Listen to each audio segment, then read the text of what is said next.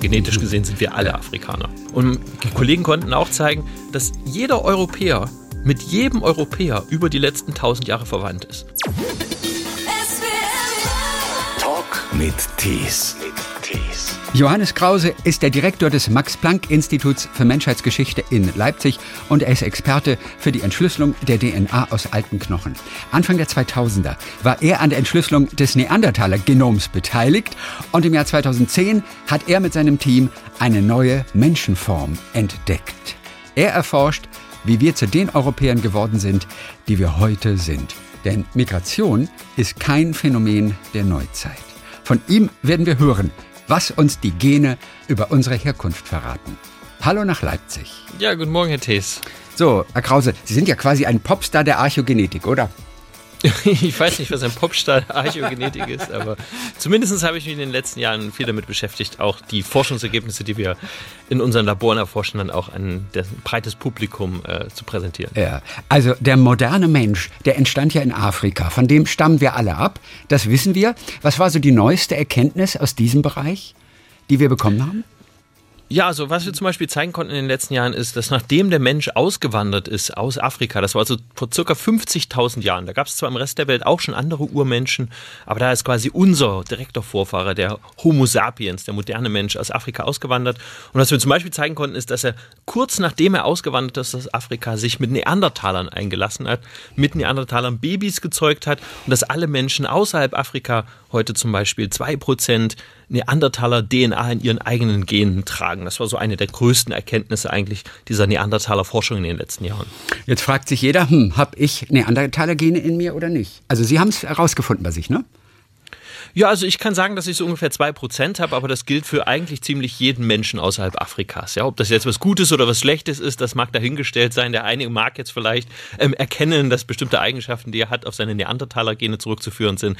Aber tatsächlich sind die meisten dieser Gene wahrscheinlich äh, überhaupt nicht so, dass sie einen Effekt haben, dass sie einen sogenannten Phänotyp haben, dass sie zum Beispiel das Aussehen beeinflussen, dass man vielleicht mehr Haare im Gesicht oder auf dem Rücken mhm. hat. Das muss man nicht auf die Neandertaler-Gene zurückführen. Aber es gibt schon ein paar Neandertaler-Gene, die auch gewisse Eigenschaften mitbringen.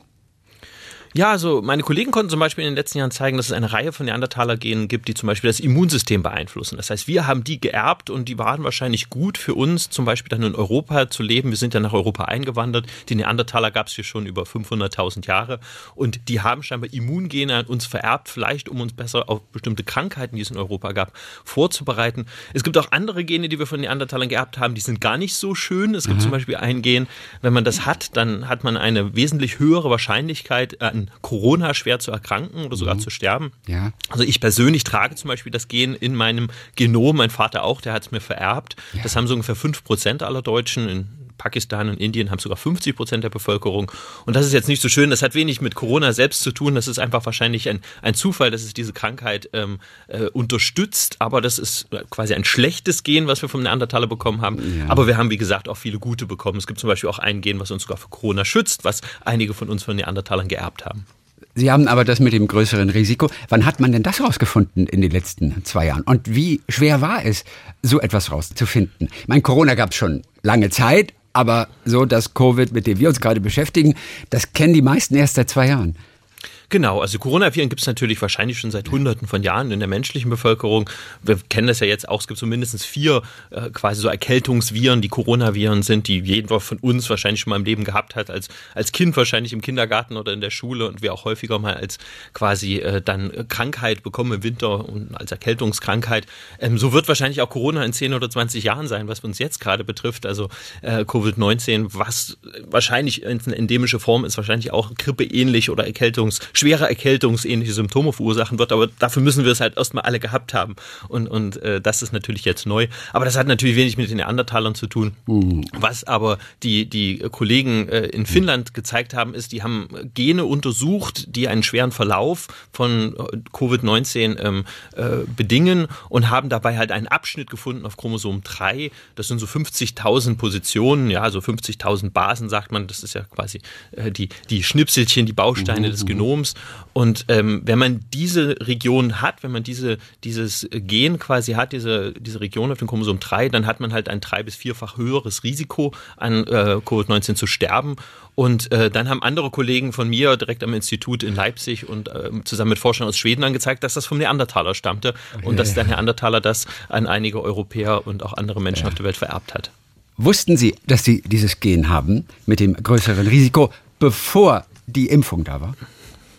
Äh, nee, also das wusste ich tatsächlich nicht. Das war so ungefähr zur selben Zeit rausgekommen. Okay. Ähm, aber es war dann tatsächlich für mich so, äh, dass als ich es dann gehört habe, ich mich natürlich besonders angestrengt habe, so schnell wie möglich geimpft zu werden. Ja. Ähm, weil es war natürlich so, die Forschungsergebnisse kamen Anfang 2021. Da gab es den Impfstoff zwar schon, aber natürlich waren die meisten von uns noch nicht geimpft. Okay. Und ähm, dann war ich besonders, was meinen Vater angeht, der natürlich schon 70 ähm, ist, besonders froh, als er dann im März 2021 äh, geimpft werden konnte. Ja. Das war natürlich eine, eine große Erleichterung für mich und die ganze Familie. Ja. So mancher Raucher behauptet ja auch, der Neandertaler sei schuld daran, dass er raucht. Hm, was ist denn da dran? Ja, also es ist tatsächlich so, dass es äh, ein Gen gibt, was eine Nikotinabhängigkeit ähm, quasi äh, befördert. Das heißt jetzt nicht so, wenn man das Gen hat, dann wird man automatisch Raucher, aber Leute, die dieses Gen haben, die haben es besonders schwer vom Rauchen wegzukommen. Und auch dieses Gen stammt zum Beispiel vom Neandertaler, auch das konnten meine Kollegen hier im Institut zeigen. Äh, das war natürlich auch eine große Überraschung. Das heißt jetzt nicht, dass Neandertaler den ganzen Tag in ihren Höhlen Zigaretten gequalmt haben, sondern es war wahrscheinlich ein Gen, was auch andere Eigenschaften beeinflusst, so wie die meisten Gene. Ja, es gibt nicht das Gen für, für alle Sachen, sondern die meisten Gene haben sehr, sehr viele unterschiedliche Einflüsse. Es gibt ja nur 20.000 Gene und wir haben so viele Eigenschaften und so viele unterschiedliche Phänotypen, so viel unterschiedliches Aussehen, dass das natürlich nicht nur durch ein Gen bedingt wird, aber da könnte man halt auch zeigen, dass das ein Gen ist, was äh, Kettenraucher besonders häufig haben mhm. und das stammt vom Neandertaler. Das hat wahrscheinlich auch noch eine, irgendeine andere Funktion, die wir aber nicht kennen. Ja. Aber haben die Neandertaler geraucht? Ich meine, mit Sicherheit haben sie nicht geraucht. Also nee. Nikotin äh, ist, äh, stammt aus der neuen Welt. Die Neandertaler hatten keinen Kontakt äh, zur neuen Welt, soweit wir das wissen. Die waren nicht in Amerika oder Südamerika und haben deshalb natürlich auch nicht äh, Tabak gehabt, so wie wir ihn im Prinzip heute kennen. Es gibt natürlich auch andere nikotinhaltige Pflanzen, aber ja. wir haben keine Anzeichen dafür, dass Neandertaler jemals geraucht haben. Anfang der 2000er Jahre haben sie auf jeden Fall durchaus Geschichte geschrieben, weil sie mit an der Entschlüsselung des Neandertaler Genoms beteiligt waren. Was haben Sie denn da 2000 herausgefunden, was wir vorher noch nicht wussten? Ja, also wir haben vor zehn Jahren, jetzt so 2010, haben wir das erste Neandertaler Genom ähm, veröffentlicht, ähm, zusammen mit der Arbeitsgruppe damals dann hier am Institut von Svante Pebo. Und das war eine große Überraschung insofern, dass wir damals das erste Mal zeigen konnten, dass Neandertaler und moderne Menschen zwar unterschiedliche Menschenformen sind, also dass sie sich ganz klar vor ungefähr 500.000 Jahren getrennt haben, unterschiedlicher Wege gegangen sind. Das heißt, die einen sind in Afrika geblieben und die anderen haben dann Europa und, und Teile von Asien besiedelt. Ähm, aber die äh, Neandertaler Neandertaler haben sich, wie ich vorhin schon erwähnt hatte, dann vermischt mit den modernen Menschen, die vor 50.000 Jahren aus Afrika ausgewandert sind. Das heißt, die Neandertaler haben Spuren in uns hinterlassen. Und das war eine große Überraschung. Vorher gab es immer die Diskussion, sind die Neandertaler unsere direkten Vorfahren? Also waren das sozusagen die Ureuropäer oder war es eher so, dass die Neandertaler komplett ausgestorben sind? Und wir haben im Prinzip so eine Art ja, mittleren Weg gefunden in dem Sinne, dass das Ergebnis halt zeigt, dass so zwei, drei Prozent Neandertaler in uns stecken, in den heutigen Menschen außerhalb von Afrika. Aber zu 97 Prozent sind wir im Prinzip Prinzip die Afrikaner, die aus Ostafrika vor ungefähr 50.000 Jahren ausgewandert sind. Und das ist natürlich auch ein wichtiger Befund insofern, dass man natürlich jedem Menschen außerhalb Afrikas sagen kann, er ist eigentlich auch Afrikaner. Also genetisch mhm. gesehen sind wir alle Afrikaner. Genetisch gesehen sind wir alle Afrikaner, aber die Haut hat sich verändert in den, in den letzten Jahren. Ich glaube, helle Haut gibt es erst seit, na, 5000 Jahren, das ist praktisch seit gestern erst. Eigentlich hatten unsere Vorfahren alle dunkle Haut. Wie kam die Veränderung dann zustande? Ja, also es macht natürlich Sinn, dass die Menschen bis vor wenigen tausend Jahren vielleicht noch dunkelhäutig waren, weil sie sind aus Afrika für 50.000 Jahren ausgewandert und die meisten Menschen südlich der Sahara haben natürlich sehr dunkle Haut. Ähm, und das heißt, unsere Vorfahren hatten alle dunkle Haut. Die Menschen sind dann irgendwann heller geworden in bestimmten Teilen der Welt. Und das war zum Beispiel in Europa der Fall. Und das, wie Sie gerade schon gesagt haben, eigentlich erst vor 5.000, 6.000 mhm. Jahren breitet sich diese helle Hautfarbe aus. Und das ist wahrscheinlich eine direkte Anpassung an die Landwirtschaft. Und zwar zu dieser mhm. Zeit ähm, wechselt sich quasi die, die Art, wie die, wie die Menschen leben, wie sie sich ernähren. Vom Jagen und Sammeln werden sie niedergelassene Ackerbauern. Ja. Und mit dem Ackerbau nehmen sie viel weniger Fleisch und Fische in, in, ihrer Nahrung auf. Und im Fleisch und Fisch ist ein sehr wichtiges Vitamin drin, das ist das Vitamin D. Das kann man über die Nahrung aufnehmen. Im Fisch, das kennt jeder Lebertran zum Beispiel, das haben unsere Großeltern noch jeden Morgen in den Mund gestopft bekommen, ja, um ihr Vitamin D zu bekommen. Ja. Und äh, äh, ganz furchtbar, ja, mit jeden älter, älteren Leuten, mit denen man da drüber redet, die finden das ganz furchtbar. Ich, ich, ich kenne das auch von Freunden aus Reykjavik in Island, da kriegen das die Kinder heute immer noch. Weil im Winter, besonders wenn es sehr dunkel ist, haben diese Menschen Vitamin D-Mangel, weil Vitamin D kann man nicht nur über Fisch und Fleisch aufnehmen, sondern auch über die Sonne. Das heißt, das Sonnenlicht produziert aus quasi Cholesterol, was sich ja quasi in den Zellwänden befindet, in der Haut dann tatsächlich Vitamin D. Wenn man jetzt aber im Norden von Europa lebt, da wird es im Winter halt sehr, sehr dunkel. Man kann quasi über die Sonne kein Vitamin D produzieren und wenn man dann über die Nahrung kein Vitamin D aufnimmt, dann hat man Vitamin D-Mangel. Und das ist besonders stark bei Menschen mit dunkler Haut, weil die natürlich in der Haut noch weniger Vitamin D produzieren, mhm. weil die dunkle Haut schützt quasi, aber sie lässt auch kein UV-Licht durch, um dann das Vitamin D zu produzieren. Das heißt, Menschen zum Beispiel, die aus äh, Südasien kommen, aus Pakistan oder Indien, die heute in Schottland leben, in, in Kanada leben, in, in Island oder Norwegen, die müssen im Winter Vitamin D-Präparate nehmen. Auch in, in Amerika ist es sogar so, dass Vitamin D fast in allen quasi äh, äh, Milchprodukten beigesetzt ist. Das kann man dann immer sehen, das wird dazu gemischt, weil einfach viele Menschen natürlich der afroamerikanischer Herkunft haben. Ja. Und die brauchen dieses Vitamin D. Und die Anpassung der Menschen natürlich, als sie noch nicht im Supermarkt Vitamin D-reiche Milch kaufen konnten vor 5000 Jahren, war es einfach heller zu werden. Und deswegen sind die Menschen ähm, in Europa heller geworden und besonders in Skandinavien, da sind sie besonders hell geworden, weil das ist vielen gar nicht so sehr bewusst. Skandinavien ist mit Abstand der nördlichste Punkt auf der Welt, ja. wo Ackerbau betrieben wird. Ähm, wenn man jetzt zum Beispiel Stockholm im selben Breitengrad nach Nordamerika geht, da ist man im Permafrost, da ist man in Alaska, Fairbanks, die nördlich der Hudson Bay, Nunavut im Land der Eskimo. Ähm, und wenn man das Ganze nach Sibirien macht, ist man in der Tundra, in der Taiga. Und nur in Europa sind so milde Bedingungen, dass man sogar in Finnland oder Norwegen und Schweden Ackerbau betreiben kann, weil wir den Golfstrom haben und deswegen es besonders mild ist. Das bedeutet aber auch, diese Menschen leben besonders weit im Norden und haben einen besonders dunklen Winter und ja. mussten deswegen besonders hell werden. Und deswegen sind die Menschen vor 5.000, 6.000 Jahren hier hell geworden und in Skandinavien am hellsten. In Südeuropa sind sie auch nicht so hell wie zum Beispiel in Schweden oder Norwegen. Je nachdem, wie man diesen Satz interpretiert. In Südeuropa sind die Menschen nicht so hell wie, wie im Norden Europas.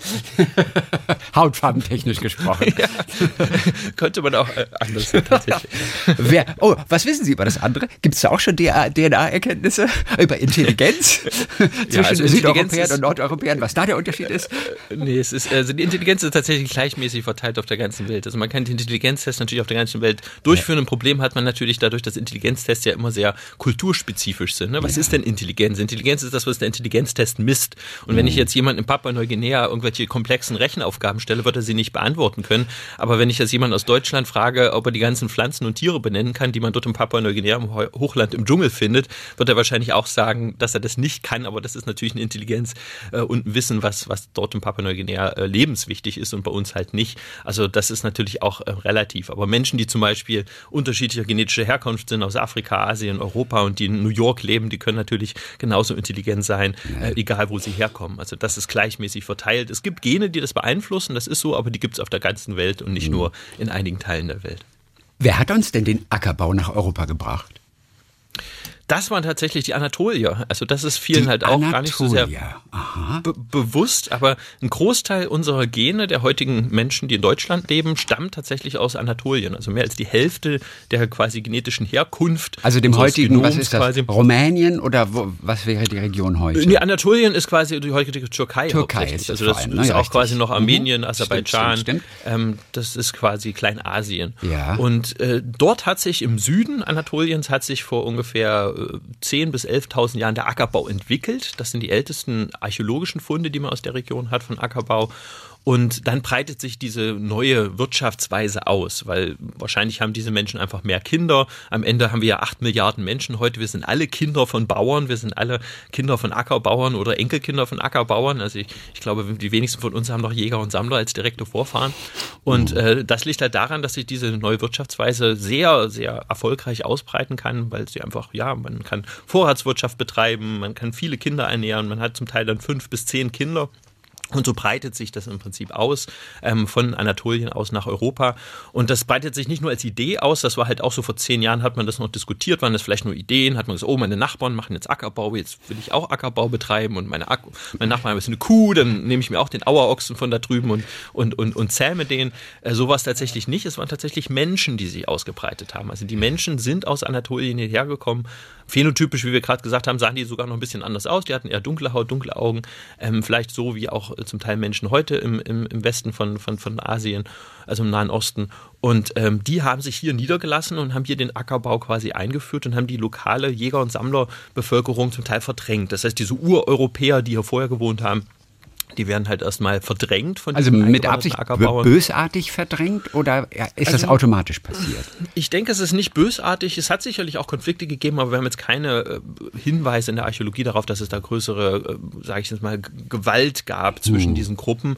Aber äh, man kann sich das so vorstellen, es gibt dann halt Lebensräume, wo sich im Prinzip dann die, die Ackerbauern niederlassen, weil sie zum Beispiel dann ähm, Lössböden, das ist so ganz, äh, ganz, äh, sage ich jetzt mal, fruchtbare Erde, wie man zum Beispiel in der Magdeburger Bürde Hürde hat oder so, ähm, wo man dann sich niedergelassen hat, wo man ähm, dann ähm, Ackerbau betreiben konnte zu dieser Zeit. Und vielleicht Jäger und Sammler haben sich dann eher in Regionen zurückgezogen, wo vielleicht dann noch Wälder waren, wo man halt im Prinzip noch jagen und sammeln konnte. Und die haben auf jeden Fall auch interagiert. Das wissen wir daher, dass dann drei, zwei, dreitausend Jahre später, nachdem sie hier eingewandert sind, wir in allen Ackerbauern auch Jäger und Sammler Gene finden. Das heißt, die mhm. vermischen sich. Das heißt, mhm. genetisch werden die Jäger und Sammler in diese eingewanderte anatolische Ackerbauernbevölkerung quasi integriert, sodass wir dann vor 5000 Jahren, das ist die Kupferzeit, das ist die Zeit, als zum Beispiel der Ötzi gelebt hat, der hat zum Beispiel in seinem Genom schon Jäger- und Sammlergene. Also der hat sich dann schon quasi vermischt ähm, oder seine Vorfahren haben sich vermischt mit den Jägern und Sammlern, die dann da vielleicht irgendwo im Alpenraum gewohnt haben.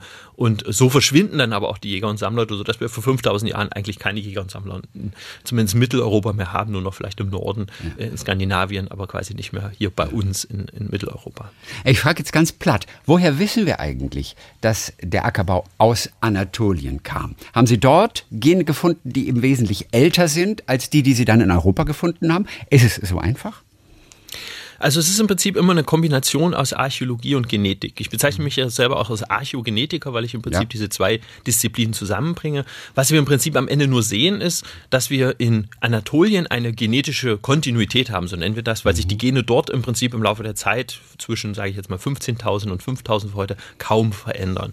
In Europa hingegen vor siebeneinhalbtausend Jahren in Mitteleuropa verändert sich alles. Ja, genetisch komplett wird die lokale Bevölkerung vorher äh, Jäger und Sammler quasi dann ersetzt von Menschen, die dann plötzlich in der Archäologie Ackerbau haben. Das heißt, das finden wir finden an Siedlungen. Wir haben plötzlich dann äh, Steinwerkzeuge, die Beile zum Beispiel, die zum Fällen von Bäumen verwendet werden oder die zum Ackerbau verwendet werden. Wir haben plötzlich Kühe, wir haben plötzlich Schweine, ähm, wir haben Ziegen ähm, und, und Schafe. Und wir haben halt wirklich Siedlungen, ähm, zum Beispiel mit der Linearbandkeramik, das ist so eine Kultur. Das waren auf jeden Fall niedergelassene Ackerbauern. Und deren Gene, wenn wir die analysieren, sind halt nicht die Gene der Menschen, die vorher in Europa gelebt haben, die noch mit Jäger- und Sammlerarchäologie quasi gefunden wurden, sondern das sind ganz klar die Gene, die wir in Anatolien schon vor über 10.000 Jahren gehabt haben. Und ähm, die sind quasi ähm, eingewandert. Wir haben mittlerweile mehrere tausend ähm, Skelette genomweit analysiert aus dieser Zeit zwischen, sage ich jetzt mal, 8000 und äh, so 3000 vor heute, äh, also im Prinzip ganz Westeurasien. Also auf der ganzen Welt hat man mittlerweile solche Proben, aber in Europa besonders viele. Und da kann man sehr schön sehen, wie sich innerhalb von hunderten Jahren diese Ackerbauern aus Anatolien wirklich ähm, so flächenmäßig ausbreiten, nach Norden, nach Süden, nach Westen, nach Osten ähm, und dann im Prinzip auch relativ schnell ganz Europa besiedeln. Skandinavien ein bisschen später und auch Großbritannien ein bisschen später. Das das hängt vielleicht damit zusammen, was wir vorhin schon gesagt haben, dass sie sich da erstmal biologisch anpassen müssen, dass sie zum Beispiel hellere Haut bekommen müssen. Deshalb dauert das dort vielleicht ein bisschen länger. Ja. Das ist so, so ein bisschen so die, die Resistance der, der Jäger und Sammler in, in Skandinavien und in Großbritannien, die dort noch ein bisschen länger ähm, äh. leben, bevor es dann halt auch komplett ähm, von Ackerbauern besiedelt wird. Das Faszinierende ist ja, unterm Strich, alle Europäer sind blutsverwandt. Ne? Wenn wir so nicht denken, wir sind alle blutsverwandt miteinander. Genau, und das liegt einfach auch schon daran, da muss man gar nicht bis zu den Jägern und Sammlern zurückgehen oder über mehrere tausend Jahre, sondern es liegt einfach daran, dass wir ja so viele Vorfahren haben. Und das ist vielen Menschen gar nicht bewusst. Man kennt so die Eltern, Großeltern, manche kennen auch ihre Urgroßeltern, aber die Ururgroßeltern kennt eigentlich fast niemand. Und wenn man jetzt noch weiter zurück in der Zeit geht, dann ist es natürlich so, dass mit jeder Generation verdoppelt sich die Anzahl von Vorfahren. Und das ist so ein bisschen wie das exponentielle Wachstum, was wir gerade bei Corona haben, was uns immer so große Sorgen gemacht hat. Wenn sich es im Prinzip immer verdoppelt, haben wir so einen R-Wert quasi von, von, von zwei, was ist das? Mit jeder Generation verdoppelt sich die Anzahl und da kommen wir in sehr kurzer Zeit auf sehr, sehr viele Vorfahren. Also über 200, 300 Jahre hat jeder von uns 1000 Vorfahren. Über 600 Jahre hat jeder uns, von uns schon eine Million Vorfahren und über 900 Jahre, das ist ja gar nicht so weit zurück, das ist das Hochmittelalter, da hat jeder von uns rechnerisch zumindest eine Milliarde Vorfahren. Und die Kollegen konnten auch zeigen, dass jeder Europäer mit jedem Europäer über die letzten tausend Jahre verwandt ist. Ja, und das liegt einfach daran, dass, dass es so viele dann Möglichkeiten gibt, wie natürlich Menschen sich dann in Stammbäumen quasi verwandt sind, wenn jeder Milliarden von Vorfahren hat. Und selbst wenn es nur Millionen sind, weil viele sind natürlich die gleichen, dann hat man natürlich im Prinzip jedem, der mit jedem verwandt ist. Bedeutet zum Beispiel auch, dass wir alle mit Karl dem Großen verwandt sind. Er hatte ziemlich viele Kinder, ich glaube 15. Also deswegen zitiert die Karl den Großen, Kinder. weil der so viele Kinder hatte. Genau, weil, weil er so viele Kinder hatte. Wenn er keine Kinder gehabt hätte, dann ja. wären wir natürlich auch nicht mit ihm verwandt. Nee, aber dadurch, dass seine Kinder dann auch wieder Kinder hatten, ist es ja wahrscheinlich, dass sich irgendwo unser Stammbaum äh, dann mit Karl dem Großen und seinen Kindern kreuzt. Ähm, das ist sozusagen 100 Prozent die Wahrscheinlichkeit. Mhm. Aber man muss auch dazu sagen, es gibt auch Menschen, die man selbst im Stammbaum hat, wo, wo, zum Beispiel meine Familie hat einen Stammbaum, der geht so zurück bis ins 18. Jahrhundert. Und ähm, da kann es jetzt sein, dass da diese Person in meinem Stammbaum ist, und ich weiß, das ist mein Vorfahre. Der ist auch mhm. tatsächlich theoretisch blutsverwandt mit mir. Aber ich habe nicht eine einzige Position im Genom von dem geerbt, weil mhm. natürlich ich nicht nur quasi pro Generation doppelt so viele Vorfahren habe, aber ich halbiere natürlich auch die Menge von, von genetischer Information, die ich bekomme. Das heißt, über dann 300 Jahre, also 1700, habe ich dann nur noch ein Tausendstel geerbt von dieser Person. Und da ist die Wahrscheinlichkeit höher, dass ich das Tausendstel nicht habe, als dass ich es habe. Das heißt halt, auch wenn Menschen stolz sind auf ihre Vorfahren und sagen, ich habe diesen Vorfahren 1650, dann haben sie wahrscheinlich nichts von dem geerbt. Ja? ja? Also auch wenn eine Familie Gutenberg sich da bis ins 11. Jahrhundert oder so zurückverfolgen kann, dann bedeutet das nicht, dass sie irgendwas von diesen Vorfahren geerbt haben. Ja? Und, und kann sogar sein, dass ich mehr habe, theoretisch von diesen Vorfahren, die sie dort im 11. Jahrhundert haben, als zum Beispiel diese Person, die zwar den Stammbaum äh, zurückverfolgen kann bis dahin, aber, aber, natürlich im Stammbaum, der ist ja nicht komplett. Da gibt es natürlich nee. auch immer viele viele Ausfransungen, die man quasi nicht mehr hat in diesen Stammbäumen. Die gehen ja meistens auf eine Person zurück und wie wir gerade schon gesagt haben, müssen ja, sie auf Millionen von Menschen ja, zurückgehen. Aber kennen wir die DNA von Karl der Große? Gibt es sein Genom? Äh, das gibt es bisher nicht. Nee. Ach, das also das, nicht. das gibt's nicht. Ähm, es würde uns auch wirklich nicht viel nutzen, weil dadurch, dass er für über 1000 Jahren gelebt hat, ja. sind quasi diese Schnipselchen, die er vererbt hat in die nächste Generation, so winzig, dass wir sie alle tragen. Und dann ist es sozusagen auch nicht so, dass ich dann eine Analyse machen könnte. Ich könnte dann ihr Genom analysieren oder mein Genom könnte dann sagen, oh ja, klar, hier habe ich Karl der Großen Gene, weil die Schnipselchen sind so klein, dass ich dann nur sagen könnte, meine genetische Zusammensetzung entspricht ungefähr der von, von ähm, Karl dem Großen. Das heißt, er war vielleicht Mitteleuropäer oder Westeuropäer und vielleicht habe ich das dann auch in meiner Zusammensetzung. Aber das heißt noch nicht, ich kann dann quasi keine direkte Verwandtschaft nachweisen. Nein. Man kann direkte Verwandtschaft maximal über 10 bis 15 Generationen nachweisen und das ist ja gar nicht so viel. Das sind, wenn wir Generationszeit nehmen von vielleicht äh, 30 Jahren oder sowas, dann reden wir hier wirklich von 300, 400 Jahren. Viel weiter können wir Genetiker quasi gar nicht Stammbäume erstellen, weil sich dann die Anzahl der Vorfahren so stark vergrößert, mhm. dass es dass es nicht mehr funktioniert, weil man nichts mehr von denen erbt, von diesen Vorfahren. Ja. Ja. Aber man könnte erklären, warum ein Mann zum Beispiel 13 Kinder in die Welt setzt. Vielleicht ist Karls Gen schuld. ja, aber ich, ich, ich, denke mal, da war auch sicherlich seine, seine äh, Position von äh, äh, Schuld. Also ich denke, jemand mit so viel Macht und so viel Einfluss hatte sicherlich auch äh, einen gewissen Erfolg ähm, ja. Äh, bei den Frauen. Ja. Zeigt aber nur, unsere Genome, alle unsere Genome, sind wahnsinnig bunt. Und man kann das ja auch untersuchen lassen. Ich glaube, Sie haben es gemacht. Was ist bei rausgekommen? Was fanden Sie besonders ja. interessant an Ihrer Zusammensetzung? Also meine ist vollkommen langweilig, oh. weil ich bin Mitteleuropäer und äh, das war vielleicht auch keine große Überraschung. Also ich hatte jetzt auch nicht erwartet, dass da irgendwas, irgendwas super Spannendes rauskommt. Aber was ich tatsächlich interessant finde, ist, dass diese Firmen, die das machen, da gibt es jetzt ganz viele, da schickt man so eine Speichelprobe hin, das kostet 50 bis 100 Euro und dann bekommt man im Prinzip die Information, wo die Gene herkommen, also wo man genetisch quasi äh, seine, seine Vorfahren hat.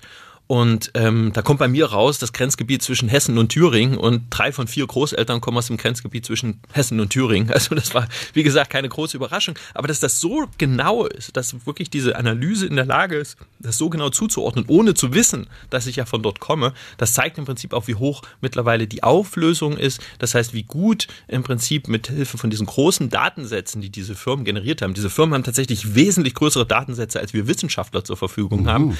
Ähm, und die können können mittlerweile wirklich ziemlich genau ähm, Menschen zuordnen. Was die sogar auch können, da gab es einen sehr interessanten Fall vom sogenannten Golden State Killer, das heißt einen Mörder, von dem man eine DNA-Probe hatte. Und da hat man einfach einer Firma diese DNA-Probe gegeben und die haben im Prinzip über so eine Art Triangulation, das heißt, die haben im Prinzip Verwandte gefunden von diesem Mörder in dieser Datenbank und konnten dann sagen, das war der Bruder oder der Cousin und konnten dann im Prinzip sagen, das muss diese Person sein und haben quasi über diesen Datensatz herausgefunden, wer der Mörder ist, wem diese mhm. DNA-Probe zuzuordnen ist.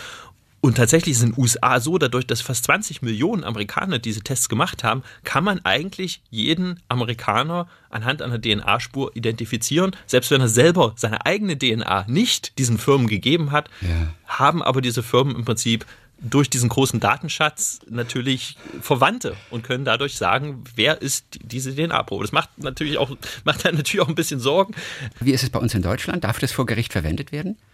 Also bei uns denke ich nicht, ähm, aber in den USA ist es anders. Aber ich denke, bei uns ist es nur ein Indiz und es kann mhm. natürlich dann verwendet werden ähm, als zusätzliches Indiz. In den USA ist die Situation in dem Sinne anders gewesen. Man hat natürlich dann trotzdem äh, da irgendwo Ermittler, die natürlich der ganzen Sache dann nachgehen und dann von der Person natürlich eine DNA-Probe nehmen und dann natürlich sagen können, okay, das war tatsächlich die DNA-Probe und haben ihn dann ja. dementsprechend dort auch überführt. Ähm, aber das war im Prinzip natürlich, ich glaube, das FBI, was so zusammengearbeitet hat mit dieser, mit dieser ähm, äh, Firma und, und mhm. hat das so gemacht. Und, und das kann man natürlich in Zukunft noch, noch viel stärker betreiben. Und das hat ja auch in den letzten Jahren zu jeder Menge Freisprüchen geführt, wo man einfach gesagt hat, jetzt haben wir hier eine DNA-Probe Probe von diesem Mörder, der angeblich in den 60er, 70er Jahren jemanden äh, ermordet haben soll. Und jetzt schauen wir uns das an und sagen, jetzt, nee, der war unschuldig, hat aber jetzt 30, 40 Jahre äh, unschuldig im Gefängnis gesessen. Aber nicht in Deutschland, der Freispruch. In Deutschland nicht, nicht aber in den USA hat es da sehr, sehr viele Fälle gegeben ja. in den letzten zehn Jahren. Ähm, in Deutschland kann man das natürlich auch machen, wird man sicherlich auch machen. Da sind mir jetzt aber zumindest keine Fälle bekannt. Die ganze Menschheit besteht eigentlich aus Migration, nur ihre Familie nicht die war immer zufrieden da. Muss besonders schön sein bei Ihnen.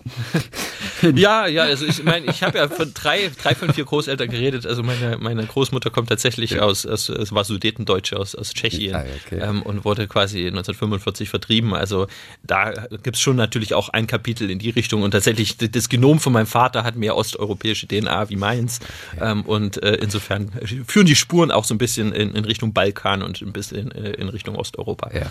Auf Ihren Ort Heim, alleine Felde wollen wir nachher auch noch mal kurz äh, zu sprechen kommen. Jetzt möchte ich aber erst mal ganz konkret eintauchen in Ihre Arbeit, denn Sie bohren ja quasi nach Erbmaterial und versuchen dann Beziehungen herzustellen zwischen verschiedenen Populationen. Ganz vorneweg mal gefragt, woran erkennt man, wie alt ein Knochen ist? Also bei Bäumen, da wissen wir ganz toll, da gibt es diese Jahresringe. Das ist sehr einfach. Was ist es, was bei Knochen den entscheidenden Hinweis gibt?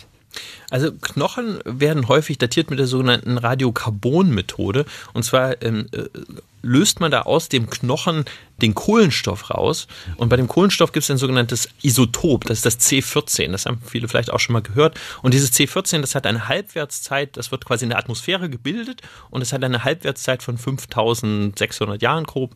Ähm, und das heißt, äh, man kann, wenn man einen solchen Knochen hat, und schaut sich an, wie viel, wie hoch ist die Menge von diesem C14, von diesem Isotop des Kohlenstoffes, kann man sagen, wann hat im Prinzip diese Person gelebt, wann hat sie den Kohlenstoff über natürlich dann die Nahrung in das Skelett eingebaut und kann so mithilfe dieser Datierung sagen, wie alt ist ein Knochen. Das ist eine Methode, die ist in den 50er Jahren entwickelt worden, hat in den 70er, 80er Jahren die gesamte Archäologie und Geschichtsschreibung dann auch revolutioniert. Also bei der Geschichte natürlich nicht, es hat nicht die Bücher verändert, aber natürlich viele Zusammenhänge in der Vergangenheit ähm, verändert, weil man plötzlich datieren konnte, man konnte plötzlich sagen, wie alt sind die Gegenstände, die wir aus der Vergangenheit haben. Und das können wir natürlich jetzt auch verwenden, weil wir natürlich dann die Knochen haben, wo man jetzt sagt, ähm, okay, dieser Knochen ist äh, 10.000 Jahre alt oder 20.000 Jahre alt und können dann sagen, so sah die DNA zu dieser Zeit aus. Ähm, das können wir einmal natürlich verwenden, um dann sowas wie diese genetische Geschichte zu betreiben, um zu sagen, okay, da, dieser Ackerbauern vor 10.000 Jahren so, sahen so aus oder die Jäger und Sammler vor 12.000 Jahren sahen so aus. Wir können aber auch so direkt Evolution zum Beispiel von Krankheitserregern ähm, analysieren können, sagen, vor 1000 Jahren sah der Krankheitserreger so aus, vor 3000 so, vor 5000 so und können wirklich sozusagen so eine Langzeitevolution untersuchen, direkt, ohne das sozusagen indirekt zu machen. Man kann es auch indirekt machen, man kann auch sagen, ich gucke mir heutige Organismen an und sage dann so, ja, anhand von Fossilien haben die sich vielleicht vor 100 Millionen Jahren getrennt oder so, aber das ist natürlich wesentlich ungenauer, als wenn man genau weiß, wie alt ein solcher Knochen oder ein, ein solcher Organismus aus der Vergangenheit ist. Wo kriegen Sie die Knochen her? Also das gibt ganz unterschiedliche Quellen. Also zum Teil sind das Museen. Es gibt ja äh, Landesämter in jedem Bundesland in Deutschland, wo zum Beispiel dann Skelettfunde aufbewahrt werden, wenn zum Beispiel ein Supermarkt gebaut wird oder irgendeine Baustelle, irgendwo werden Skelette freigelegt. Ähm, es gibt natürlich auch Ausgrabungen in schwäbischen Höhlen zum Beispiel, sehr bekannt für ihre vielen äh, tollen Funde aus der Steinzeit, wo dann Skelette ähm, gefunden werden, die dann zum Teil in Museen oder in äh, Universitätssammlungen kommen. Und da gibt's, ich habe das mal so grob überschlagen, in Deutschland Deutschland so 1,5 bis 2 Millionen Skelette aus der Vergangenheit, okay. die man theoretisch dann genetisch analysieren könnte. Und, und die Sie kaufen müssen dann vorher? Nee, kaufen müssen wir die nicht, zum Glück nicht. Also es gibt da keinen Knochenhandel oder so. ähm, es sind äh, natürlich dann äh, archäologische Objekte, die in Sammlungen kommen, die dann auch natürlich äh, untersucht werden, die für die Forschung zur Verfügung gestellt werden äh, und die von uns beforscht werden können. Also äh, kaufen tun wir tatsächlich nichts. Das sind alles immer ähm, Kooperationen, die wir mhm. haben dann mit den Museen oder mit den Landesämtern, mit den Archäologen, die im Prinzip diese, diese Funde dann äh, quasi zutage befördern und die dann mit mit uns natürlich auch besser verstehen wollen, was sind das eigentlich für Menschen? Wo kommen die her? Was haben die für eine Geschichte? Äh, wenn man eine Familie findet, also äh, quasi ein, ein adultes Individuum und zwei Kinder, ist das jetzt eine Kernfamilie? Habe ich da die Mutter und die Kinder oder nicht? Und das sind alles natürlich Fragen, die wir natürlich als Genetiker beantworten können. Wie sieht denn Ihre Arbeit konkret aus? Sie bekommen jetzt diese Knochen. Diese Knochen werden, soweit ich weiß, auch gemahlen, damit Sie an die Zellen herankommen und diese dann untersuchen können. Das heißt, was für Apparaturen verwenden Sie? Wie sieht die Tätigkeit dieses DNA-Auslesens, wie sieht das konkret aus? Ja, also tatsächlich beginnt das mit dem Malen. Das beginnt mit einem ganz profanen Zahnarztbohrer, ja, den wir ja, auch alle leider kennen. Ja. Äh, wahrscheinlich eher schreckhafte Erinnerungen dran haben. Und äh, da bohren wir zum Beispiel dann Zum Löcher Glück hatten wir eine Betäubung. Im Gegensatz zu den Neandertalern hatten wir eine, haben wir eine Betäubung. Ja, gut, Von daher. die sind natürlich seit 50.000 Jahren tot. Insofern ist es denen, glaube ich, ziemlich egal. Also wie es ja. mir auch egal wäre 50.000 Jahren. Aber dann bohren wir im Prinzip kleine Löcher in diese alten Knochen oder in die Zähne. Der Knochenpuder wird dann quasi freigesetzt und in diesem Knochenpuder befindet sich immer noch die, die Erbinformation und die muss dann erstmal aus diesem Knochenpuder rausgelöst werden. Da gibt es dann verschiedene sogenannte molekularbiologische Schritte. Also das heißt, man fällt dann so ein ganz klassisches kleines äh, Testtube, was wir vielleicht jetzt von den Corona-Tests kennen, so ungefähr sehen die mhm. auch aus. Da ist im Prinzip auch so ein, so ein äh, Puffer drin, äh, da drin wird die DNA freigesetzt vom quasi Knochen, äh, von der Knochenmatrix gelöst und dann bekommen wir sowas, das nennt sich dann DNA-Extrakt, das ist dann die extrahierte DNA aus dem Knochen und die muss dann aufbereitet ein, werden. Ein, ein, ein, Tropfen oder ist es weniger als ein Tropfen? Genau, das ist ein größerer Tropfen, okay. also mhm. wieder so, jeder von uns hat einen Corona-Test wahrscheinlich im letzten Jahr gemacht, ja. also der kleine Tropfen, der dann da unten drin ist, so ungefähr ist die Menge dann auch eines solchen DNA-Extrakts, also 50 Mikroliter vielleicht, vielleicht auch 100 und diese DNA wird dann überführt in einen Prozess, wo wir die DNA entschlüsseln. Und das machen solche Maschinen, die können die DNA auslesen die sind auch so ein bisschen das Geheimnis unseres Erfolges, würde ich sagen, diese Maschinen, weil die haben sich extrem weiterentwickelt in den letzten, sage ich jetzt mal, 15 bis 20 Jahren. Ähm, also als ich selber noch äh, promoviert habe, äh, vor vielleicht, wann war das so, 15 Jahren oder so, da hatten wir so Maschinen im Labor, die konnten pro Tag so 100 DNA-Sequenzen entschlüsseln und das waren die besten Maschinen, die haben eine halbe Million Euro gekostet und waren sozusagen der Ferrari unter den Sequenziermaschinen. Und heute haben wir halt Maschinen im Labor, die können pro Tag 20 Milliarden DNA-Sequenzen entschlüsseln. Also der Durchsatz Umsatz der Maschinen hat sich vor 100 Millionenfacht in den letzten okay. 15 Jahren. Und die, und die sind wahrscheinlich nur, nur ein Zehntel in der Größe, oder?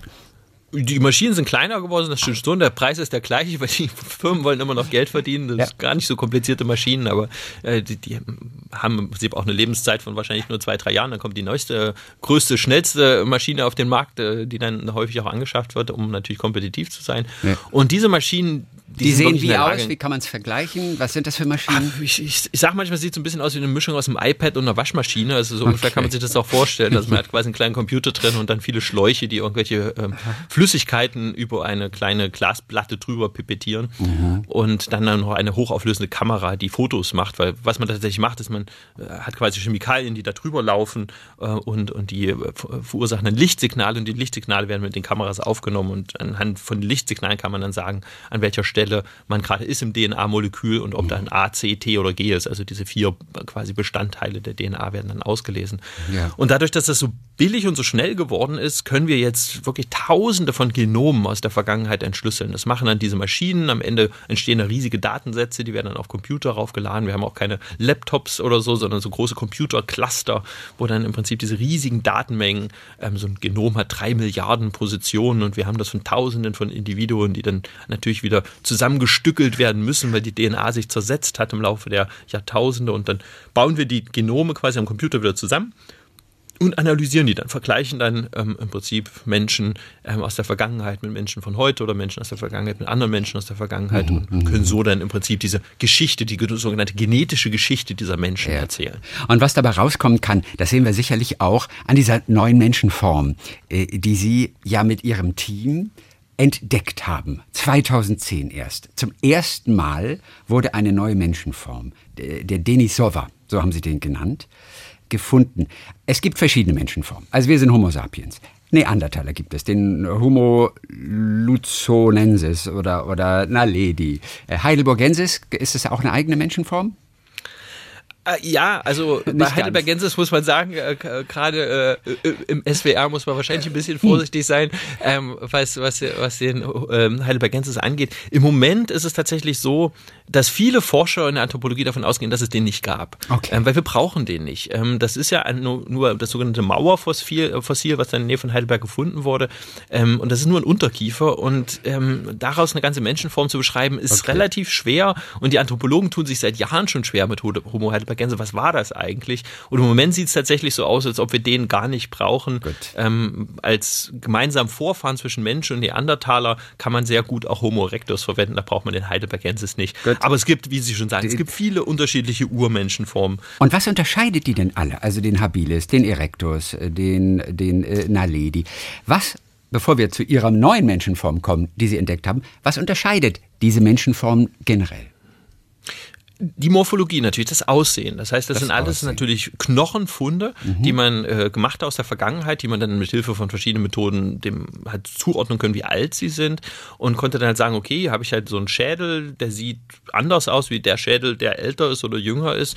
Der sieht so anders aus, dass ich sage, das ist eine neue Menschenform. Und dann gebe ich ihr vielleicht einen lateinischen Namen, dann habe ich halt eine Gattung, Homo oder Australopithecus oder Ardipithecus oder was auch immer. Und dann natürlich eine neue Spezies, sagen wir jetzt äh, Neanderthalensis oder Homo sapiens oder Homo erectus, also die verschiedenen Homo-Formen. Mhm. Ähm, und das haben Paläoanthropologen natürlich schon seit über 100 Jahren gemacht. Der, sage ich jetzt mal, äh, Urvater äh, für die Zuordnung von, von modernen, äh, äh, von, von, von Menschen, also von, von Urmenschen, ähm, äh, geht im Prinzip bis ins äh, Mitte des äh, 19. Jahrhunderts zurück, wo zum Beispiel dann der Neandertaler das erste Mal ja äh, beschrieben wurde, äh, entdeckt, äh, Sie hatten es ja vorhin schon erwähnt, äh, äh, von quasi dem äh, Johann Karl Fulrott, der ist in meinem Heimatdorf geboren, ja, ja. Und, und der hat vor über 150 Jahren diesen Neandertaler-Fund das erste Mal beschrieben hat, gesagt, das ist ein anderer Mensch, das ist kein heutiger Mensch, das ist ein, ein frühzeitiger Mensch, das ist ein, eine Art Urmensch, das ist was anderes.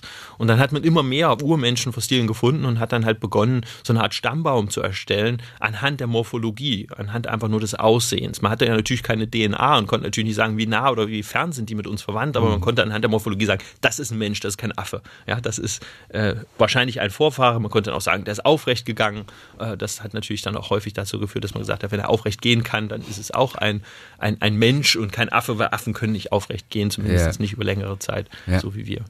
Und dann haben Sie also 2010 eine neue Menschenform entdeckt, die keinen lateinischen Namen bekommen hat, sondern Sie haben ihn einfach Denisova genannt, nach der Höhle, wo, sie, wo der Knochen gefunden wurde. Ja, also wir haben uns da vielleicht ein bisschen inspirieren lassen vom Neandertaler, den wir ja auch meist als Neandertaler Ja. bezeichnen, nicht, unbedingt als Homo neanderthalensis, auch wenn er Nee. natürlich bereits Mitte des 19. Jahrhunderts als Homo neanderthalensis beschrieben wurde, weil er im Neandertal gefunden wurde, wie gesagt von Johann Karl Fulroth, ähm, der aus meinem Heimatdorf kommt.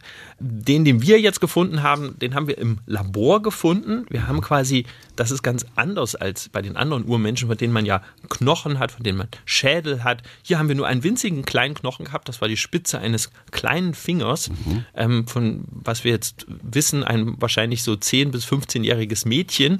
Ähm, wir wissen, ein Mädchen war anhand der DNA und wir wissen, dass es 10 bis 15 Jahre alt war anhand der Größe dieses Knochens. Das war eine Riesenüberraschung, weil ich habe den damals bekommen, quasi auf den Schreibtisch gelegt als, als frühen menschlichen Knochen Ja. und habe die DNA analysiert. Kurze Zwischenfrage. Wer hat Ihnen den geschickt? Also ich war damals Mitarbeiter beim Svante Pebo und äh, geschickt hat ihn uns ähm, ein äh, Kollege aus, ähm, äh, aus, aus Sibirien, Anatoly Derevianko, der ist äh, quasi Archäologe aus Novosibirsk und der hat in der Denisova Höhle gearbeitet und hat dort diesen Knochen gefunden und hat ihn uns für die genetische Analyse geschickt. Nur Ja. ein Stückchen von dem Knochen, nur die Hälfte. Der war salomonisch geteilt, der ist an zwei Labore gegangen, nicht nur an unseres, sondern auch an ein anderes Labor. Ja. Den Wissenschaftler, den Äh, kannten Sie nicht, den Archäologen. Den kannten wir, also wir kannten sowohl den Archäologen, der es uns geschickt hat, als Okay, auch die. Konkurrenz, die das andere Stückchen bekommen hat. Aber wir wussten nicht, dass das andere Stück zur Konkurrenz gegangen ist. Das hat auch zu so einer fast kleinen Krimi geführt, weil wir uns natürlich, als wir es dann erfahren haben, unter Druck gesetzt gefühlt haben und auch so schnell wie möglich das Genom publizieren mussten. Ja. Ähm, aber es war tatsächlich ein sensationeller Befund, weil wir, als wir die DNA-Sequenz das erste Mal dann hatten und als ich sie dann in einem Stammbaum ähm, verglichen habe mit heutigen Menschen und auch mit Neandertalern, hat sich halt gezeigt, es ist was anderes. Es ist kein Mensch, es ist kein Neandertaler, es ist eine Form, die sich sogar auf diesen Teil der DNA, die wir untersucht haben, sogar noch früher abgespalten hatte, vor einer Million Jahren von, von heutigen Menschen. Und es war uns dann gleich klar, das ist eine neue Menschenform. Äh, und wir haben uns dann schwer getan, sie mit einem lateinischen Namen zu benennen, weil natürlich mit diesem Namen kommt natürlich eine gewisse Einordnung. Da sagt man dann zum Beispiel, äh, hätten wir sie jetzt Homo altaiensis genannt oder so, im Altai ist die Höhle, wo man sie gefunden hat, ähm, oder Homo denisovensis, das wäre ein bisschen schwer auszusprechen, glaube ich. Ähm, äh, hätte man, hätte man sie so genannt, hätte man natürlich gesagt, das ist eine Form von Mensch, die sich nicht mit uns fortpflanzen kann. Weil natürlich, wenn man etwas benennt als Spezies, dann gibt es ja so diese klassische Artenkonzept. Das heißt, eine Art ist nur eine Art, wenn sie quasi mit einer anderen Art keine fortpflanzungsfähigen Nachkommen erzeugen kann. Das ist das biologische Artenkonzept. Ne? Ähm, beim Neandertaler geht das ja schon nicht mehr, weil Neandertaler und Menschen können fortpflanzungsfähige Nachkommen erzeugen. Sonst hätten wir ja heute keine Neandertaler-Gene in unserem eigenen Genom. Und bei dem Denisovaner wussten wir es damals einfach nicht. Wir haben es einfach nur spekulieren können. Wir haben gesagt, wir wissen nicht, ob der sich mit uns fortgepflanzt hat oder nicht. Das ist eine andere Form.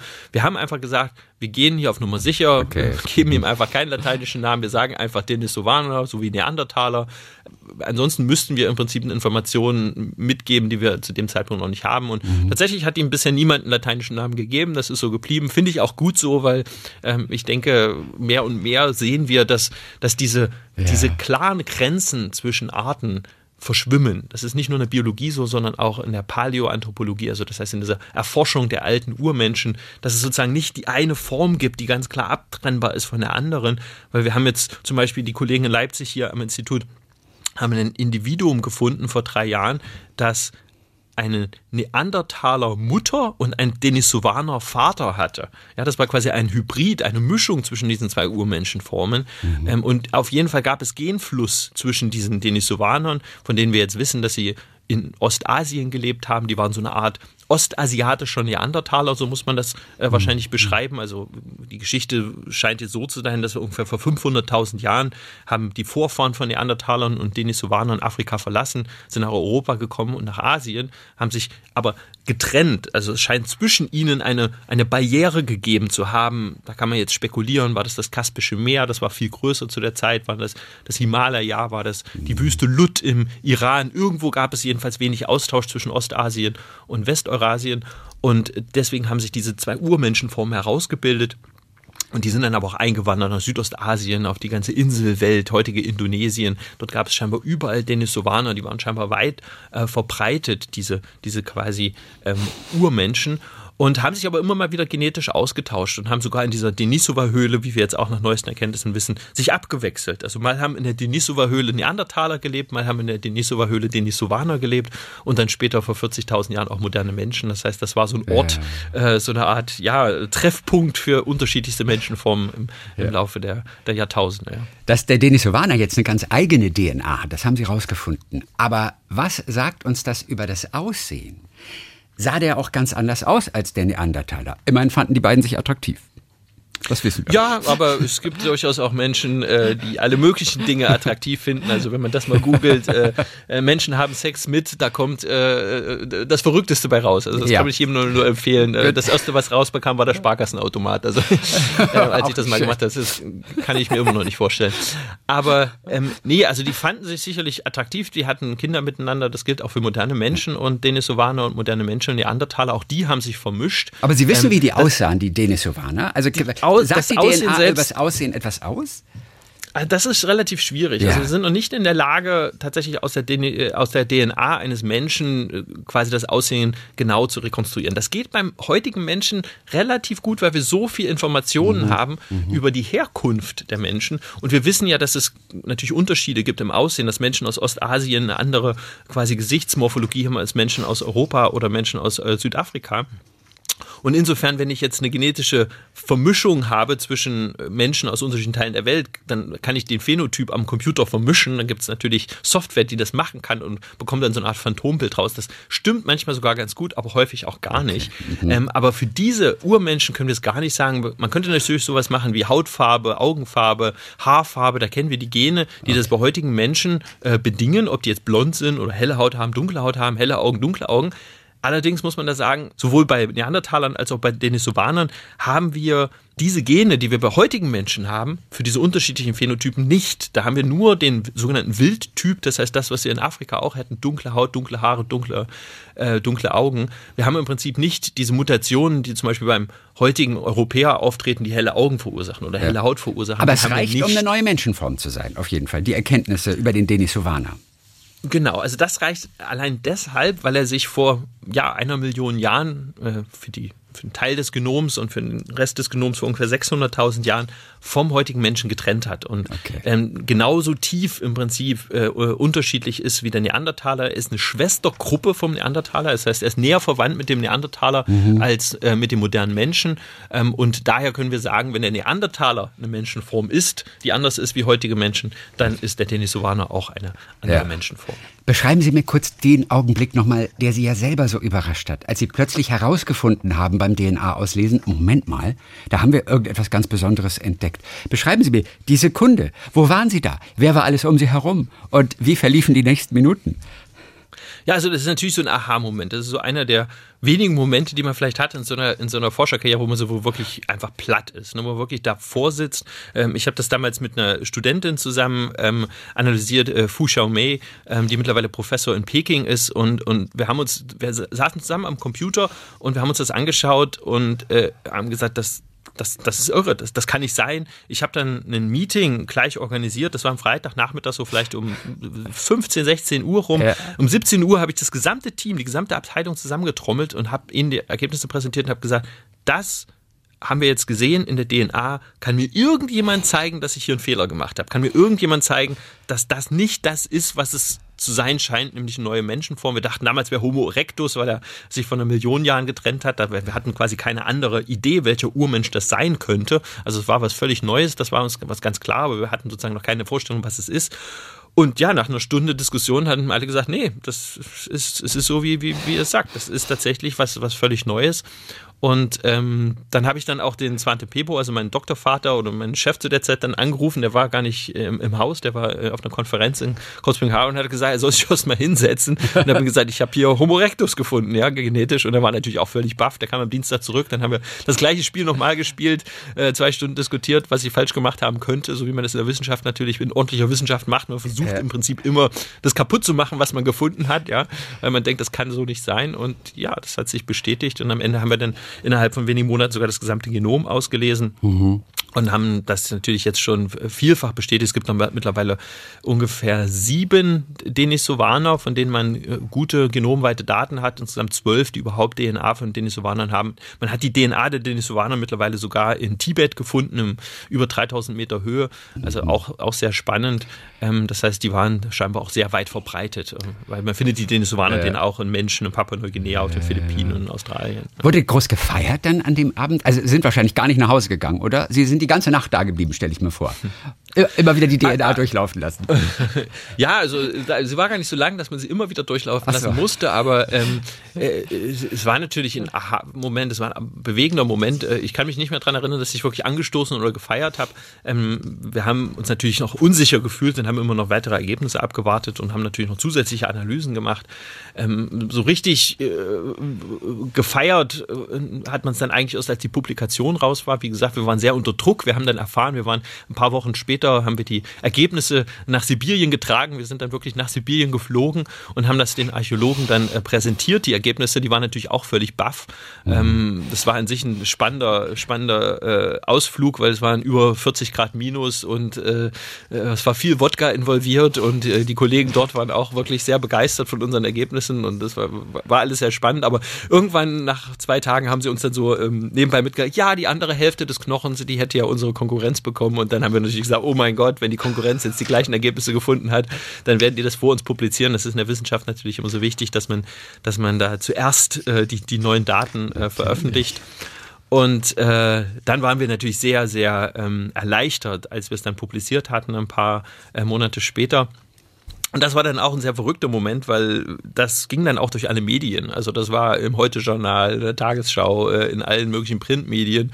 Und äh, ich habe das fast komplett allein auch stemmen müssen. Das hat mich das erste Mal so richtig in das kalte Wasser der, der Medienwelt geworfen, weil ich hatte fünf Kamerateams den, den Tag äh, im, im Haus und äh, Radiosender und, und alle wollten im Prinzip mit mir sprechen und wollten was darüber wissen. Und ich kann mich nur erinnern, dass ich dann irgendwie äh, ganz spät abends nach Hause gekommen bin und bin auf dem Teppich eingeschlafen geschlafen. Also ich war wirklich völlig, völlig äh, platt. Also es ja. war, kam sogar bei Stefan Raab damals bei TV Total, so von wegen, man hätte die äh, äh, äh, das erste Mal wieder eine neue Menschenform gefunden seit dem Mauerfall. Und sehr böse. Aber äh, ja, der Mauerfall, der ja auch, der ja auch irgendwie ein einschneidendes Erlebnis war für Sie damals noch in Thüringen in der äh, DDR, wenn auch grenznah in Göttingen.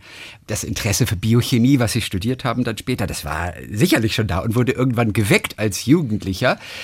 Was hat sich durch den Mauerfall verändert? Was war möglich plötzlich für Sie? Ja, ich würde sagen, alles war möglich. Und ich weiß gar nicht, was mit mir geworden wäre, wenn es den Mauerfall nicht gegeben hätte, wenn ich in der DDR aufgewachsen war. Ich hatte Eltern, die waren ja, sehr systemkritisch, würde ich jetzt mal sagen. Ähm, links intellektuell könnte man vielleicht auch sagen, den war verwehrt, irgendwo Karriere zu machen in, in diesem Land, weil sie in ihren äh, jeweiligen Ausbildungen sehr schlechte Bewertungen bekommen hatten äh, und, und als systemkritisch eingestuft waren. Wir hatten auch ähm, über fast ein halbes Jahr jemanden aus der Stasi, der bei uns gelebt hat, äh, im Haus. Äh, es war so ein offenes Haus, wo quasi jeder unterkam, war ein großer Freundeskreis und ähm, das, also die Stasi-Akten, die lesen sich sich wirklich wie, wie Kriminalromane von, von, von, von den verschiedenen ähm, Freunden meiner Eltern. Mhm ja, und dann war natürlich plötzlich alles möglich. Die Welt stand offen. Ähm, man konnte natürlich ins Ausland studieren, man konnte alles machen. Ne? Und das war halt auch so ein Gedanke, der, glaube ich, meine Generation dort auch äh, so ein bisschen geprägt hat. Ne? Also alle Freunde von mir aus der Schule, die sind alle irgendwo hingegangen, haben alle Karriere gemacht, zu Amazon, nach Seattle oder irgendwie an, an Unis oder zu Warner oder äh, an ganz unterschiedlichen Orten sind die am Ende gelandet, weil man plötzlich, ja, man, man, man, man hatte plötzlich die, die, die Möglichkeiten, die vorher natürlich nicht bestanden. Und natürlich hatte man auch die Möglichkeit, ähm, quasi Wissen anders vermittelt zu bekommen. Das muss man halt auch sagen. Also das war in der DDR lange nicht so gut wie in, in Westdeutschland. Ich hatte den großen Vorteil, viele Freunde von meinen Eltern, die dann äh, quasi die, die Ausreise beantragt hatten und aus, aus der DDR äh, ausgereist sind, die haben dann Aha, zum Teil mhm. ähm, Bücher uns geschickt. Ich habe über 100 Was ist was Bücher gehabt. Viel mehr gab es zu dieser Zeit gar nicht. Die wurden aus dem ähm, Westen geschickt, einfach, alle. Von den, die wurden aus dem Westen geschickt, genau. Okay. Genau, von, von den Freunden. Ich habe natürlich dann auch noch noch weiter gesammelt, aber sowas gab es alles in der DDR nicht. Also da gab es nee. wenige im Prinzip Lehrbücher, die für, für Kinder aufbereitet waren. Und, äh, und ich habe das wirklich aufgesogen. Ne? Ich denke manchmal auch, das ist fast eine, eine Chance, wenn ich das bei meiner Tochter sehe oder bei Freunden. Ähm, die Kinder sind zum Teil richtig gesättigt mit sowas, weil heutzutage gibt es so viel im Fernsehen und, und natürlich äh, tolle Bücher. Das ist alles ganz toll, das ist wunderschön aufbereitet, aber es ist fast zu viel. Und dadurch, dass es bei uns so wenig gab, war das wenige, was da war, das hat man dann wirklich aufgesogen und quasi ja. geradezu auswendig gelernt. Was haben Sie am Tag nach Mauerfall direkt gemacht? Also alle meine Freunde sind äh, ein, zwei Tage nach dem Mauerfall nach Göttingen zum Einkaufen gefahren. Ja. Ähm, und ich bin mit meinem Vater auf eine Burgruine gefahren, die direkt am Grenzstreifen stand, ja. weil äh, ich war immer schon interessiert an Geschichte und habe mit meinem Vater viele Burgen und, und Wüstungen und alte Klöster besucht. Und in dieser Grenzregion war ganz viel unter einem Mantel des Schweigens begraben, weil man das nicht, das war in einer 5-Kilometer-Zone, das konnte man alles nicht besichtigen. Und wir sind damals auf die Burg Hanstein gefahren. Äh, die steht direkt an der Grenze. Das wurde sogar als Grenzturm benutzt, diese alte ah. Burg. Und die war war zugewachsen, wie so ein Dornröschenschloss. Die hat man quasi über Jahre lang, äh, war die nicht zugänglich gewesen für die Öffentlichkeit. Dazu gehört auch ein großes Gutshaus, was man abgerissen hatte für diese ganzen Grenzarbeiten, wie man das mit fast allen Gutshäusern der DDR gemacht hat. Yeah. Und äh, das ist sehr wichtig in meiner, in meiner Vita, meiner, meiner Geschichte, weil in diesem Gutshaus hat meine Großmutter quasi so eine Art Lehre gemacht. Dort hat sie gearbeitet für diese Familie von Hanstein, für diese adligen Familie. Dort gab es eine große Bibliothek und sie hat ganz viel gelesen. Und ich glaube, viel von diesem quasi Wissensdrang, den meine Mutter auch hatte und den meine Großmutter auch hatte, den ich sicherlich auch bekommen habe, der wurde dort gestillt Bild. Und ich glaube, so ein bisschen der Grundstein wurde quasi dort auch gelegt. Ja, also es fühlt mich immer viel auf diese, diese Burg zurück. Ja. Ach, der Forschergeist, der wurde dort gefüttert ein bisschen und hat zu vielen tollen Dingen und Entdeckungen geführt in ihrer Karriere bisher. Johannes Krause der DNA entschlüsselt, Direktor des Max-Planck-Instituts. Und wer mehr lesen möchte über unsere Menschheit und warum der Homo sapiens sich durchgesetzt hat und was die Unterschiede zu anderen Menschenformen sind, der kann das auch in ihrem Buch Hybris lesen. Dann Dankeschön für heute. Herzliche Grüße nach Leipzig, Johannes Krause. Sehr gern, Herr Thies. Talk mit Thies.